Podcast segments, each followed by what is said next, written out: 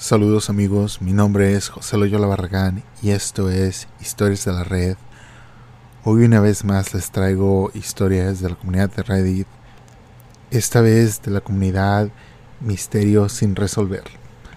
Y en esta comunidad un usuario que se llama The Letter Andrew dice, um, ¿ustedes saben de algunos asesinos en serie que estén activos hoy en día? La primera respuesta es de Cuts Paper. Esta respuesta es de hace dos años y yo vivía en Denver hace dos años. Bueno, Cuts Paper dice, yo estoy en Denver y hace unos cuantos días hubo un par de asesinatos extraños en la autopista interestatal 25. Ahí asesinaron a tres indigentes quienes fueron encontrados al lado de la autopista y nos pone el enlace de un artículo. Y dice, si tú te pones a investigar esta autopista interestatal, ya hay reportes de por lo menos una docena de personas asesinadas, principalmente son indigentes que están de Denver, entre Denver y Colorado Springs. Y dice él que siente que estas personas son fácil de cazar. The letter Andrew eh, le responde, wow, eso está increíblemente raro.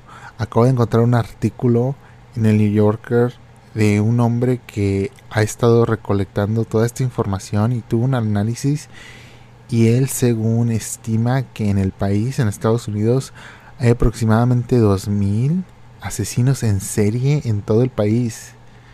Eso es, eso es mucho más de lo que yo me puedo, puedo imaginar. Bueno, estoy ahora en el artículo del New Yorker y dice, en agosto del 2010, Hargrove, que es este hombre que está recolectando la información, notó un patrón de asesinatos en el condado Lake en Indiana. Esto incluye la ciudad de Gary, Indiana. Wow, eso es muy interesante porque he leído en internet que Gary, Indiana es una de las ciudades más peligrosas de toda la nación. Entre 1980 y el 2008, 15 mujeres fueron estranguladas. Muchos de los cuerpos de estas víctimas fueron encontradas en casas abandonadas. Hargrove le escribió a la policía de Gary, Indiana, y les este, describió los asesinatos e incluyó una base de datos de las circunstancias de cómo fueron encontradas las víctimas y él dijo, ¿podrían estos casos reflejar alguna actividad de uno o más asesinos en serie en su área? le preguntó este hombre a la policía. El departamento de policía de Gary, Indiana, negó lo que él estaba diciendo. El teniente le respondió de que no había ningún caso sin resolver de algún asesino en serie en Gary. El Departamento de Justicia a nivel federal le recomienda a los departamentos locales de policía que les avise a, los ciudadanos cuando ellos este, estén conscientes o crean que hay un asesino en serie en su localidad. Pero el artículo nota que hay varios lugares y ciudades que mantienen la información en secreto. Bueno, este Hargrove dice aquí se sintió muy indignado. Dejó mensajes por meses y dijo que le mandó cartas a el jefe de la policía y al alcalde. Bueno, pasó el tiempo y por fin escuchó de la asistente del forense, que también había empezado a sospechar que había un asesino en serie en Gary. Había intentado hablar con la policía, pero la habían rechazado también. Después de revisar los casos de Hargrove, añadió tres víctimas más a su lista. Cuatro años después, la policía de Hammond, un pueblo que está cerca de Gary, Indiana, recibió una llamada sobre un disturbio en un motel 6, donde encontraron una mujer muerta en una bañera.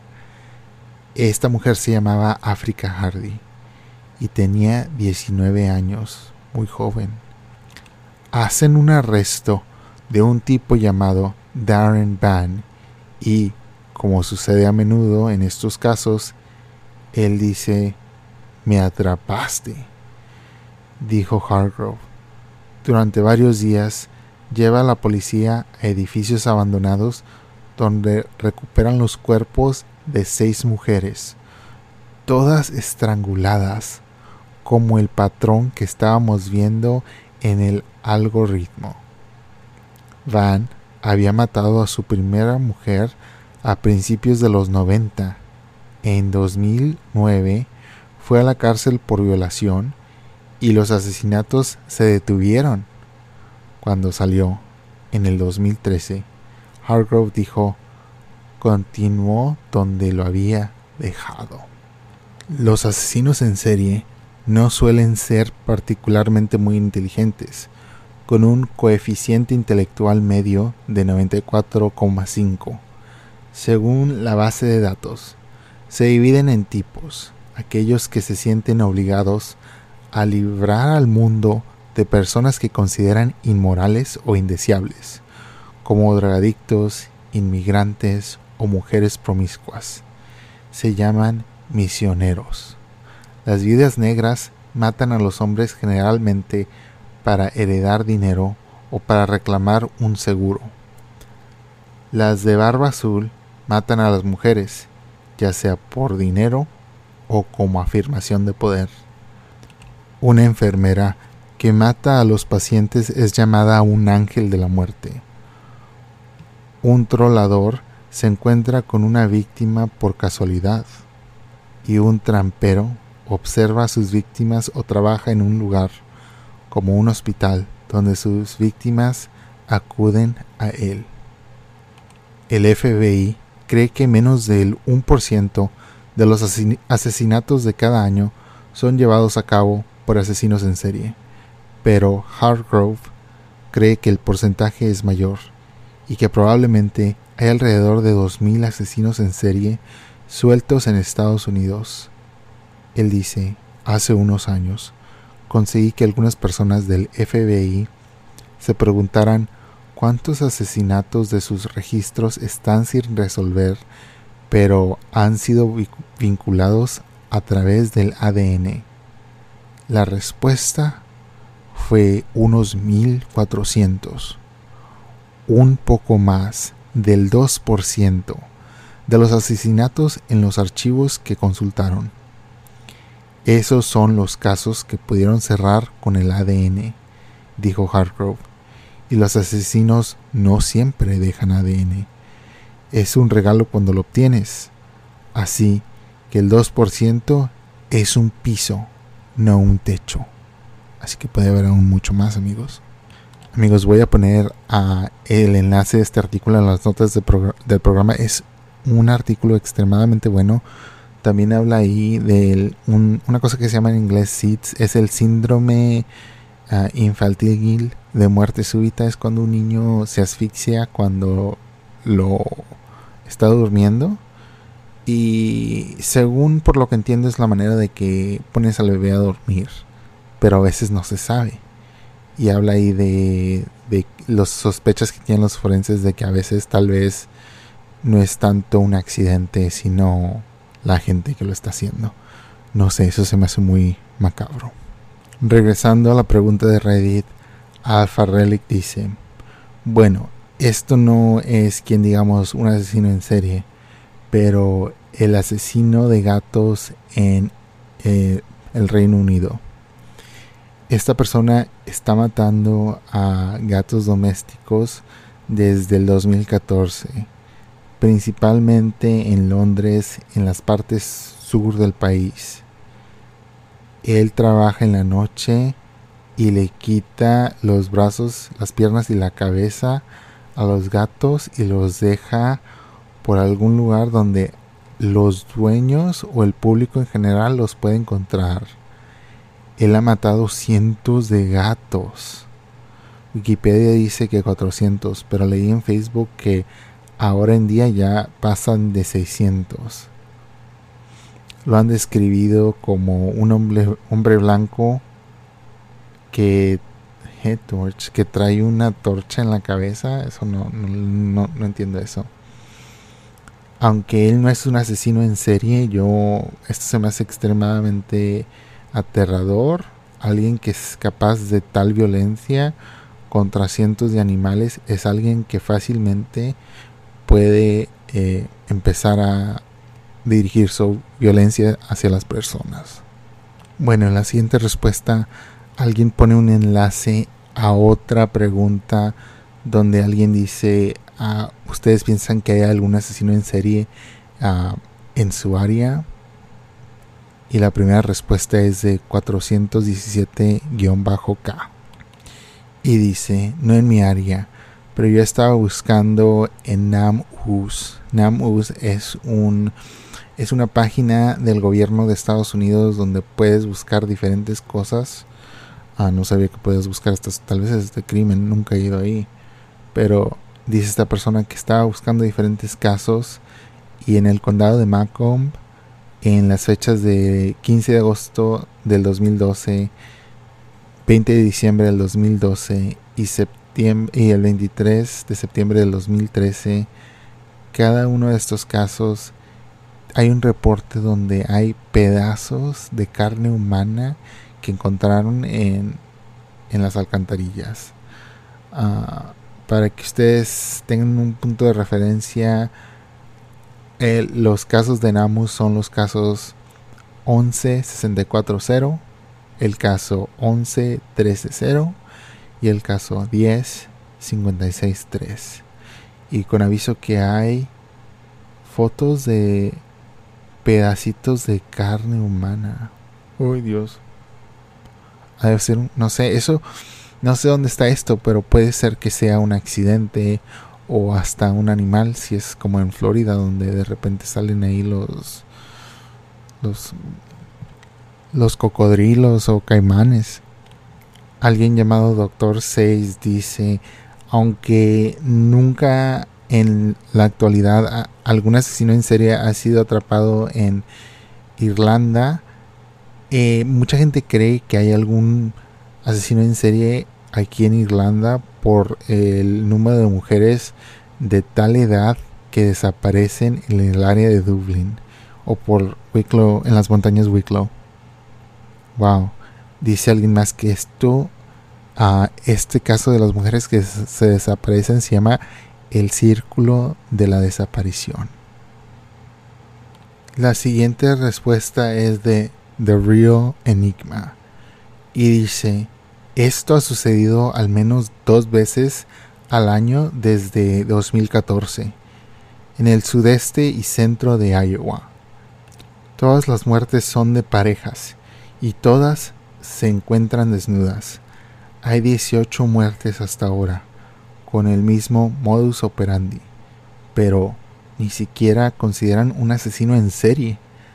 Algunas de ellas solo se consideran muertes ah, desconocidas. Una cosa que he encontrado que vincula a 10 de estos casos es que en el momento 5 de las parejas habían publicado anuncios en encuentros casuales en Craigslist. Todo esto es un ¿Es una gran coincidencia o el trabajo de un asesino en serie? Yo pensaría que es el caso de un asesino en serie, en serio. Pero esto fue publicado eh, hace dos años y creo, no sé, en esos dos años Craigslist todavía puedes este, tener citas o no. No sé, a lo mejor sí. Wow, esta la voy a leer porque es la segunda respuesta de este condado.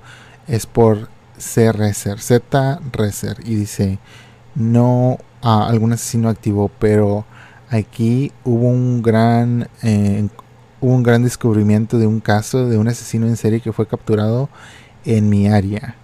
Y no he visto ninguno de, de estas cosas en las noticias a nivel nacional. Macomb County, el condado de Macomb en Michigan. Supuestamente encontraron más de siete cuerpos de unas niñas en en el bosque. Wow, es como el otro hombre que estaba hablando de este condado también. La siguiente respuesta es de Chaifo y dice: ah, Había un hombre con el que yo y fui a la preparatoria. un día de repente desapareció después de trabajo. Era una persona muy social, muy amistoso y siempre estaba muy activo en las redes sociales. De repente nadie había escuchado de él por lo menos en cinco meses. La policía investigó y encontró evidencias de que algo malo había pasado, que alguien había, le había hecho alguna maldad. Hay mucha gente que desaparece en nuestra área, pero esto se me hizo particularmente raro de que nadie sabe nada de qué es lo que le pasó. No ha habido ningún tipo de actividad en, su cuenta bancaria, en sus redes sociales o en su teléfono. Yo no sé si fue por culpa de un asesino en serie, pero yo diría que en las ciudades con muchas drogas y crímenes de pandillas y desapariciones, eso hacen como la situación perfecta para que un asesino en serie lo pueda cubrir. La ciudad es Brampton o en Canadá. Astro Spook ah, responde también a Canadá, dice en Vancouver, en Canadá. Aquí yo trabajo y voy a la escuela en el centro de la ciudad y por los últimos dos años a cada rato veo anuncios de hombres jóvenes entre 17 y 25 años con pelo negro. Todos hombres varones mm, se ven muy similares. Así que definitivamente tengo mis sospechas de que algo está pasando, alguien los está como matando. La siguiente respuesta dice, ah, es de Cedric y dice, yo creo que hay algún asesino en serie operando en las calles de rurales del norte de Nevada y por el interestatal 80. ¿Saben? Yo, este, como les decía, vivía en Denver y muchas veces íbamos a Las Vegas y cuando ibas a Las Vegas pasabas por el desierto y las montañas y mucha de ese tramo que íbamos era hermoso, pero no había nada. Si acaso había como, pues, no sé, una gasolinera o un pueblo a unos que serán 50, 50 kilómetros o algo así. Así que podías estar manejando de repente no había servicios de teléfono, no te llegaba señal, tenías que nada más yo este guardaba canciones en el teléfono porque decía, bueno, cuando estemos en medio de la nada que voy a escuchar. Y luego también ahora que ya puedes descargaba los mapas porque ahora puedes tener tu mapa si no tienes servicio, entonces hacía cosas así porque cuando íbamos para allá decía, pues no no voy a saber nada de nada. Y recuerdo, hay muchos lugares muy bonitos donde hay como estacionamientos porque la gente está cansada, ¿verdad? Y yo recuerdo una vez fui a un estacionamiento, estaba ahí en el desierto, es como que hay un baño, pero es un baño pues o sea, está en medio de la nada, amigos, no hay como no hay tubería ni nada, ¿verdad? Vas al baño. Y recuerdo que sí me dio cosa, ¿verdad? Pero luego salí y está muy oscuro y está bonito porque ves las estrellas y todo, pero cuando sientes que vienes en un tramo solo por unos 45 minutos y traes un carro atrás y dices, bueno, no voy a parar aquí, no voy a parar aquí, y luego de repente dices, ok, me voy a parar. Y luego el carro que traes atrás por una hora, hora y media, se para también donde tú te paras, eso da cosa. No lo había pensado hasta ahorita, ¿verdad? Pero dije, eso se me hizo raro y medio cosa, pero lo que pensé tal vez es, tal vez ellos también decían, bueno, estamos en medio de la nada, mejor nos paramos juntos por si pasa algo, pero no lo había visto de, ese modo hasta ahorita que, acabo de pensar. Pero este es muy bonito manejar ahí en esa área, pero si siento a veces, imagínate si alguien alguien quisiera hacer una maldad en esta zona y quién, quién me ayuda. Eh, eh, si, te pone a pensar, si da miedo. Beige 0E dice, en Pittsburgh, Pensilvania, y uno en la región de Ohio. Ah, esto de estos asesinos en serie se habló en el programa de True, Crime Garage. Ahí ha habido algunos cuantos ah, hombres universitarios que han desaparecido después de salir de fiesta en las noches en áreas cerca de un cuerpo de agua grande ya ha pasado como un año o dos desde la última vez que desapareció alguien, o por lo menos que yo sepa, pero creo que esto es más que una simple coincidencia y que es un asesino en serie. Dudo que el departamento de la policía lo mire como, como tal, porque si esta persona se movió de Ohio a Pittsburgh y ahora se va a Filadelfia o Buffalo, podría ser que no conectaran este, estos casos. Y esto me hace pensar inmediatamente en el caso de dos, bueno, no eran universitarios, eran más como jóvenes de prepa, uh, pero esto pasa de repente cada vez, y me imagino que en cualquier lugar donde hay río, y sí, generalmente son hombres, está, yo estoy aquí al lado de un río que la ciudad de Filadelfia está en medio de dos ríos grandes, uno es el Delaware y el otro es más difícil de pronunciar, Schuylkill, algo así. Bueno, en este Schuylkill, este río, a tirar, bueno, no tiraron, dos jóvenes murieron este verano, pero el verano pasado también murió otro. Así que eso no sé si sea algo así que alguien les está haciendo mal, pero sí pasa de repente. Eh, generalmente hombres jóvenes aquí en realmente en este vecindario, en este barrio, porque está cerca, uh, sí pasa. Yo creo que sí sería muy difícil de vincular estos casos porque ¿cómo vas a saber si es un accidente o si alguien está haciendo algo, alguna maldad. Ahora, hablando de Filadelfia, este verano, en donde yo trabajo, eh, se llama, el lugar se llama Kensington. Es un vecindario, un barrio de Filadelfia, una colonia, no sé cómo le dirían. Eh, bueno, yo en mi, en mi ciudad, en Reynosa, diríamos la colonia, ¿verdad? Es la colonia y tal. Este es en Kensington. Y este verano encontraron el cuerpo de una mujer en una maleta y este verano creo que encontraron una ahí, encontraron una en el oeste de Filadelfia y una en el sur de Filadelfia. Así que creo que encontraron al culpable de, dos de estas personas, pero no a la tercera. Recuerdo que cuando esto estaba pasando era como que cada dos, tres semanas pasaba algo así. Dije, wow, qué feo, no sé.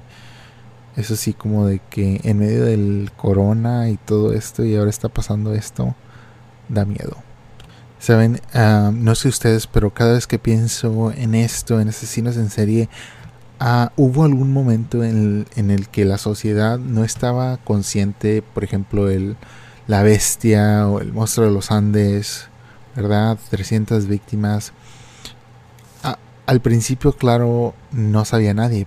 Cuando pasó el tiempo, la gente empezó a sospechar pero en ese momento donde la gente no tenía ni idea, creo que es lo que realmente ese es el tiempo más aterrador porque tú no tienes la guardia en alto. Ah, por ejemplo, Ed Gain, el caníbal este que este le quitaba la piel a las víctimas y hacía pues muebles, lámparas, cintos con eh, las personas que él asesinaba es, eh, es algo increíblemente no sé, es una real pesadilla, ¿verdad? Imagínense eso. Y hubo tal momento en que él estaba en su rancho, porque pues ahí vivía, y los vecinos probablemente ni tenían idea de que adentro de su casa él tenía un taller donde descuartizaba gente y las trataba pues no sé como un producto y hacía cosas con la carne y el cuerpo de estas personas, ¿verdad? Y a veces así yo siempre pienso, bueno, ¿qué tal? Nunca sabes qué estará pasando aquí en mi propio vecindario, en la ciudad, o estoy caminando, voy a la tienda y al lado mío está pasando alguien que ha hecho algún crimen extremadamente violento que nunca voy a saber, o tal vez nunca se va a saber porque nunca va a ser atrapado esta persona. Y eso es, creo que es lo más aterrador, de que sabemos de que hay personas afuera caminando libremente, que son capaces y que hasta tal vez ya han cometido este crimen, que están en nuestras, en nuestras escuelas, iglesias, bibliotecas, supermercados, trabajo, en el autobús, en el tren, en el elevador, en la autopista, cuando tienes que parar a ir al baño. O sea, yo sí, bueno, no sé, tal vez yo tengo una mente muy macabra porque siempre leo cosas así o escucho cosas así, pero siempre estoy pensando, ok, ¿qué pasaría aquí? ¿Alguien se daría cuenta? No sé, yo por eso de repente siempre, este, como que me estoy reportando con gente, así como este hombre que se desapareció, que todos decían, hey, este hombre siempre se estaba reportando. Muchas veces, pues, la gente, recuerdo que tuve un, uh, cuando era adolescente un amigo me decía, hey, pues es que yo, a mí, como que nadie le ponía caso en redes sociales y a mí me dice, pues, yo dije, pues a mí realmente no me importa, yo pongo en, cosas, en las redes sociales cosas para mí, para que yo recordar, pero también para que, honestamente, nada más para que mi familia sepa de que, hey, pues me estoy reportando, está todo bien. No sé si ustedes este, sean mexicanos o no, pero hubo un caso hace, wow, no sé, más de 10 años creo era el caso de esta niña que se llamaba Paulette Guevara, que desapareció y que era, ah, bueno, estaba en las noticias de la Ciudad de México, pero esas son transmitidas a nivel nacional a veces. Y pues yo recuerdo, yo estaba acá en Texas y llegaba la señal también, ¿verdad? Este, en McAllen, Texas. Y estaba escuchando yo sobre este caso y sí me intrigó bastante pero lo que nunca comprendí es de que pasó como dos semanas o una semana y media y la hallaron muerta entre como que la cama y la pared. Y es algo que siempre dije, eh, yo no creo que, creo que alguien ahí hizo una movida, alguien le hizo daño a esta niña porque es difícil de imaginar. No sé. Puede, luego también hubo el caso de este joven universitario que estaba en su suburban y tenía la mochila atrás, ¿verdad? Entonces él se pasó por su asiento de su carro para la cajuela que pues estaba como que atrás del coche. Así que él pasa por el asiento de atrás, intenta agarrar su mochila o algo, se queda atorado, le llama a la policía o a, no sé, a emergencia, urgencia, es decir, hey, necesito ayuda ven al estacionamiento, lo vienen a buscar, no lo encuentran, se van, este hombre fallece y es como de que, ok, ahí por lo menos es una circunstancia algo similar, creo, pero no sé si él murió por el calor o qué, este, no lo encontraron, es increíble, ¿verdad? Y lo que pasa es que si no hubiera tenido celular, pues nadie hubiera sabido. Así que muchas veces recuerdo, bueno, esta niña hace 10 años le pasó esto, pero en la casa. No sé, ¿verdad? No sé. Eh, imagínate que tu niño esté ahí entre la cama y la pared o algo así por, por eh, casi más, más de una semana ahí y no lo encuentres. No sé, eh, no me lo puedo imaginar. En cada casa, en cada apartamento, es un mundo, ¿verdad? Y puede ser un mundo maravilloso y puede ser un mundo de pues de, pesadillas. Bueno, amigos, les voy a dejar este artículo de Milenio de Paulette ah, para que lo vean. No sé, yo en aquellos días sí dije que qué horror, qué espanto que está pasando. Alguien se raptó a la niña. Yo pensaba que le iban a encontrar y luego, claro, al fin del día te dicen que estaba en su cama todo este tiempo. Es como, no sé, ah, es difícil de creer hasta ya más de 10 años después. Bueno amigos, les recomiendo que por favor lean sus noticias locales. Es extremadamente importante. Yo aquí en Filadelfia las leo todos los días y me sorprendo que a cada rato la gente me diga que no sabían que tal cosa estaba pasando en la ciudad y yo digo, ¿cómo de que no?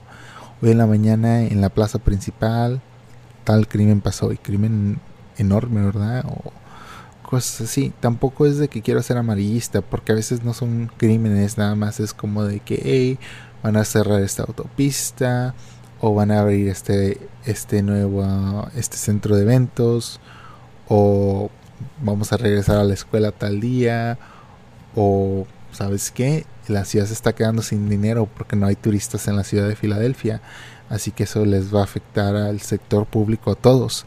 Cosas así, ¿verdad? Así que para bien o para mal, lean las noticias. Yo sé, yo conozco una persona o dos que dicen que no, las noticias son muy negativas. Y sí, las noticias son de cierta forma amarillistas, pero muchas partes de las noticias, muchas secciones son economía, deportes, cosas de la comunidad también que creo que son buenas. Mm, yo no creo que todo sea malo. Así que cuídense, cierren la puerta y pues estén al tanto de lo que pasa en su comunidad no se queden no se queden así no se queden vulnerables de que algo de lo que ustedes podrían estar conscientes no lo están simplemente porque no pusieron la tele en las noticias o mejor leyeron el periódico local. Hasta la próxima, yo soy José Loyola Barragán y esto es Historias de la Red.